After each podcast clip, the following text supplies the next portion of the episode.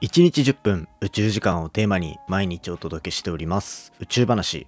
今回はスペシャルゲスト会というところで再び再びヒロに登場してもらってます。ヒロはアジア最大級の宇宙ビジネスカンファレンススペースタイドの CXO アドバイザーと呼ばれる立場で、まあ、仕事をしていたりするんですがこの CX アドバイザーを務めてるスペースタイドのイベントが12月の16日金曜日に実施されるというところになっていてなんとなんと宇宙話このメディアパートナーに選出していただくことになっております。いやすごいっすよね。夏に引き続き2回目っていうところでまあアジア最大級の宇宙ビジネスカンファレンスっていうまあ栄誉あるこの回にこうやって参加させていただくっていうのは非常に面白いところだなと思っていてで、まあ、その関連で、実はその1週間、日本橋で結構宇宙関連のイベントたくさんあるらしいんですよ。で、その中でもヒロはいろんなところに登壇していくっていうところで、一体まあどんな活躍を見せてくれるのかっていうところと、まあ僕が今回メディアパートナーとして参加させてもらうっていうところがどんな感じで面白そうなのかなっていうところを伺ってますので、ぜひ最後までお付き合いください。Three, two, one, ignition. Japan. 佐々木亮の宇宙話。まあ、今回はこう CX アドバイザーとしてスペースタイドっていうこう組織にいるっていうところがありで、えっと、僕もメディアパートナーとして呼んでいただいている今回スペースタイド12月にねあのイヤーエンドのイベントがあるというところでこの話をちょっとしていければというところが今回の大きい本題になってますね。はい。はい。ちょっとご紹介させていただきたく。はい。まあ、若干宣伝ですけど。いや、まあ、そうですね。え、これって、まあもう毎年、もう5年目 ?6 年目でしたっけ？もう、ね、6年目になるんですね。あの、法人として実はできたのは2016年なんですけど、まああの、うん、2015年に今の、まあ、現 CEO と COO が、カンファレンスは立ち上げて16年には法人化して、まあ、ほぼ毎年ずっとやってきて今となってはもう本当1000人規模で国内外から宇宙関連の人、ね、スペース X の人とかもあの登壇してますしもうそういうレベルのあのカンファレンスをやるだけではなく、はい、あの団体としてはもう、ね、数年前から産業レポート公式にあの業界のプロの人が読むレポート書いたりだとか、うん、最近はね内閣府さんがやっているなんか宇宙ビジネスのコンコンペで勝った人のアクセラレーションであったりだとか、はいはいはい、結構幅広くね、あの、活動している総合宇宙ビジネスプラットフォームになりますね。で、まあ、そう、すごいよな、幅の広さが。そうなんですよ。人も結構いますし、もうね、なんだかんだ、ほとんどプロボノって言われるボランティアなんですけど、はいはいはい。みんなやっぱやる気があって、まあね、あの宇宙系にいる人、いない人、まあ、どうだろうな、宇宙系の企業にいない人の方が多いんですけど、本当、週末だけとか、うん平日のね、夜だけとかなんですけど、すごいこう時間使って一生懸命準備して、クオリティは本当フルタイムの人が10人、20人いるんじゃないかぐらいのね。確かに確かに。いや、できていってるってよく言われますね。めっちゃいますもんね、人。どんぐらい？もう100とかいるんですか？あの、あ、人、スペースサイドないですか？はいはいはい。あの、あのね、プロポーノでちゃんと企画とかのとこにいる人は本当になんと3、40人ぐらいで、カンファレンスの時はさすがにあの、運営の人も呼んだりとかしてます。ああ、そういうことなんだ。態度だけじゃなくて。うん、いや、でもすごいよな。ちゃんと全員がこう、週末だけの、例えば1週間の中で言ったら、まあ0.2人ぐらいの工数で動いてるけど、実質なんか本当にフルタイムの人が10人、20人いそうな雰囲気を出せるっていう。そうなんですよ。よく言われて、そういう組織ではあります。めちゃめちゃバリュー高いですよね。本当皆さんぜひ来ていただきたいって感じあ本当ですね。はい、今回は、うん、いや前回こうメディアパートナーとして呼んでいただいたのが7月 ?8 月？そうです、に開催した。月ですね、そう。メインカンファレンスが年1回夏にやっていて、ちょっとコロナ禍にたまにちょっとずれたりしてたんですけど、うん、基本は、ね、7月ぐらいにメインカンファレンスと言われるものをやって、で、12月にまあ、あの年度末の大忘年会としてちょっとちっちゃめのカンファレンスをやるっていうのが毎年恒例でありますね。はい、だからそれが12月に開催されるってとこで、ね、ああれのおかげであの宇宙話のコラボすごい方たちに出ていただけてるっていうところがあって本当にもう感謝しかないというかこれの直前もスペースポート大分にも出てもらう予定になってますし、その前もあそこであったのだともうそれこそソニ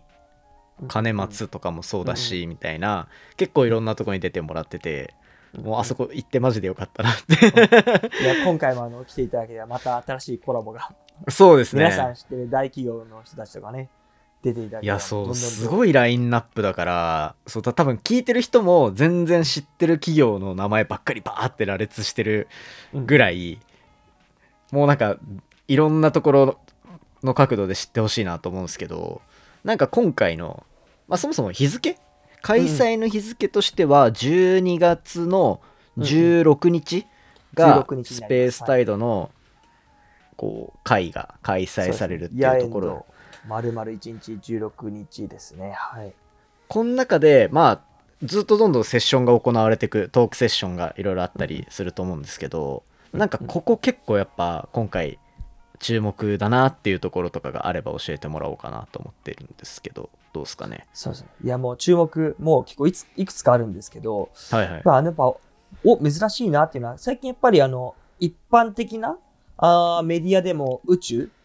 ってよく、うん。とあのー取り上げられるようになってきてるっていうところで、まあ、宇宙かけるメディアっていうパネルであったりそこにね、はいあの元オスカーのあの元 AKB でもあった前田亜美さんが出たりだとか、うんうんうん。あとはこのスペースタイドってあの基本大きあの法人さんにスポンサーになってもらって運営をしているものであって、あのまあ、ゴールドとかシルバースポンサーのところには、まあ、あの名だたる企業さん、まあ、AWS、ANA、ホンダとか京セラ、横川、うんうんうん。まあ、三菱電機、KDDI、NEC、ソフトバンク、ソニーみたいな、まあ、あスカパー・ジェイサトさんとか、まあ、他にも国外のあの事業者さんも含めて見てるんですけど、その事業者さんの,、まあ、あの直近のアップデートですよね、を各事業者さんに発表してもらう会っていうところも、まあ、ぜひ、あの業界の人であれば、あの注目ですし、まあ、業界にいない人にとっても、まあ、こんな企業が今最近どういうことやってるのかっていうのがね、あの最新のアップデートが聞けるっていうセッションもありますし、はいはい。で、やっぱ面白いのはですね、まあちょっとあの大大忘年会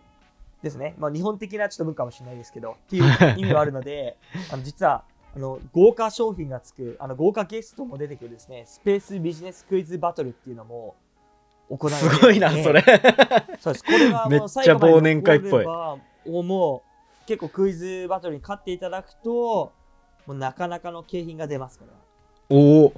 これかなり期待していいと思います。もうあの、ネタバレはすると面白くないので一切これは言えないですけど、はいはいはいはいこれも面白いですし、で、さらにもう一つ言うとですね、あの、まあ、あの、ネットワーキングイベント、メイン、あの、メインカンファレンスでもやってるんですけど、今年はやっぱ大忘年会ってこともありますし、あの、いい奮発してですね、日本橋の老舗料理店を集結させて、美味しい料理を集めて、食べながら、業界の人に話すっていうネットワークパーティーも、はいはいもう計画してます。はい。やばいっすねそそれれそれ全部丸々一日に含まれてますね。もうもうじゃあ朝から夜まで宇宙尽くしの。夕夕方から夜ですね、厳密に言うと。はい、ああそっかそっかそでっか。4時から、あの一応平日なんで、あのみんなしお仕事をして、早めに切り上げてから行けるように、あの12月16日金曜日なんですけど、ではいはい。16時からもう夜10時までやります、うん。ちなみに。はい、1日って言ってました、すいません。はい、いやー楽しみっすねそれは。いやそうだから僕も前回のスペースタイル出させ出させてもらった時にも多分1日ごとにうんこうこんなんあったあんなんあったっていうのを多分現地レポート的に話をさせてもらったんですけど、まあ、今回もいろいろ面白い話が聞けて1日で収まるのかなってぐらいの感じになるのかなと思ってるんででここら辺は結構注目度高いというか僕も結構12月ワクワクしてるポイントなんでちょっとぜひぜひ。ちょ準備大変かと思いますが 頑張ってください。もう皆さん、あのいろんなイベントがあって、もう、この週、ちなみにですけど、あの、スペース、日本橋スペースウィークといってですね、まあ業はいはいはい。界の方はご存知かもしれないですけど、そもそもこの12月の、まあ、あの、12日から16日の月から金曜日、もう毎日、もういろんな有名な団体がですね、ニュースピックスだとか、三井不動産さんだとか、うんジャクソさんだとか、あー見たいっすね。毎日ね、たくさんイベントやっていて、その大鳥で置かれているのが実はスペースタイドのこのイヤーエンドカンファレンスはいはいはいなんですよね。なんで、他の日はなんか他の日も、ももこういろんなセッションやっててえでもそもそもあれですか？この5日間丸々関わってるって感じなんですか？スペースう、タイドとしてスペースタイドとしては、あの、水曜日の、はいはいあの、まあ、12月の14日ですね。14日か。にはい。行わ、あ、すみません、13日に行われる、あの、パネルですね。はい。まあ、あの、コラボということで、まあ、他の、あの、このスペースウィーク内でやる、他の大きなイベントとかもですが、そことコラボで、まあ、態度の人が出てい、なんか出張出ていって、あの、そこでパネルやるってセッションもあって、実際にあの、パワードバイスペースタイルというところで、12月13日に実はパネルが入っていたりだとか、そういうところも実は態度が出ていてですね、まあ、メインはもちろんこのイヤーエンドなんですけど、はいはいはいはい。もしあの皆さん宇宙に興味ある人は態度以外でもですね、この1週間いろんなイベントがあるので、あのちょっと見てみてくださいってうね態度も他のところでもちょこちょこ出てますし、ブースとかがね、たくさん置いてあるセッションも、その週の最初の3日間ぐらいあるので、各スタートアップとかはね、ずっと展示もしてるんで、あのただですしね、お話聞けるっていうところもあります。はい、あ、これ全部タダなんですか？前半の方とかは。そうなんですね。前半のは基本ただですね。あのわー、すごいわス。ペースタイドだけですとか、あと一部はすみません、有料になりますね。うーん。うんこれ全部ね、日本橋で、日本橋の、まあ、クロス日本橋っていう、まあ、宇宙系の人たちが集まる場所もあり、あとはコレドとか、あそこら辺で、いろんなホールで並行でこう開催されてるってとこなんで。並行してもう毎日ずっと朝から夕方まで何かしらやってるっていう感じです。いや、すごいよ。お祭りですこれね。いや、確かに、宇宙祭り、一1週間丸々。宇宙祭りですね。しかもフラットなとこからビジネス寄りなのか、ちょっと技術寄りなのとかもありますしね。日本はいはい。航空宇宙学会の人とかもね、やるのもありますし。あー、そっかそっかそっか。あと、キューブサット作るっていうところもね、あの、 UNISEC っていう小型衛星作る団体がやってる、はい HEPTA-SAT っていうのがあって、あの、はいコアな人ここご存知かもしれないですけど、衛星作るキットとかあるんですよね。あるんですよ。この CubeSat。10センチ、へー10センチ、10センチかける、あの、あの、立方体の衛星を作るキットとかあって、それをやってみるコースとか、結構ガチなやつですよね。すげえ。をやってて、コースとかやったりとか、ちょっと私もですね、全部ありすぎて、態度以外の主催になるんで、確他のイベントがあって。あの、それを見て、最後の鳥のイヤーエンドはみんな必ず来てもらうう嬉しいです。これ結構毎年なんかこう僕の周りでも行ってる人多いなっていう印象もあるし日本中から結構集まってますよね。そうですね世界からか。世界からも来てますし、結構日本中の人は、これはかなりでかいので、日本全国で見ても。ううん、ん。1日規模とかあったらね、あの各地のところで、あのまあ、学会とかあったら2日間規模でやるとかあるけど、1週間まるまるこんないろんな大きなものがあるっていうのは、今までもなかなかなかったんで、やっぱ宇宙業界のね、この盛り上がりもありますけど、すごいな去年ぐらいからじゃないかな、こういうのできたのは、スペースはいはいはいみたいな感じで。うんえこれあれですよね。なんかさっきちらっと収録の前に話聞いてると1週間の中でさっきのスペースタイドでこうなんかセッションを開催するっていうとこ以外にもうん。なんかちらほら出番があるとかないとか。ああ、そうなんですよ。ちょっと森弘和、まあ、私自身の話すると、先ほどちょっとしょあの紹介したように、いろんな肩書きがありましてですね、はいはい、は実は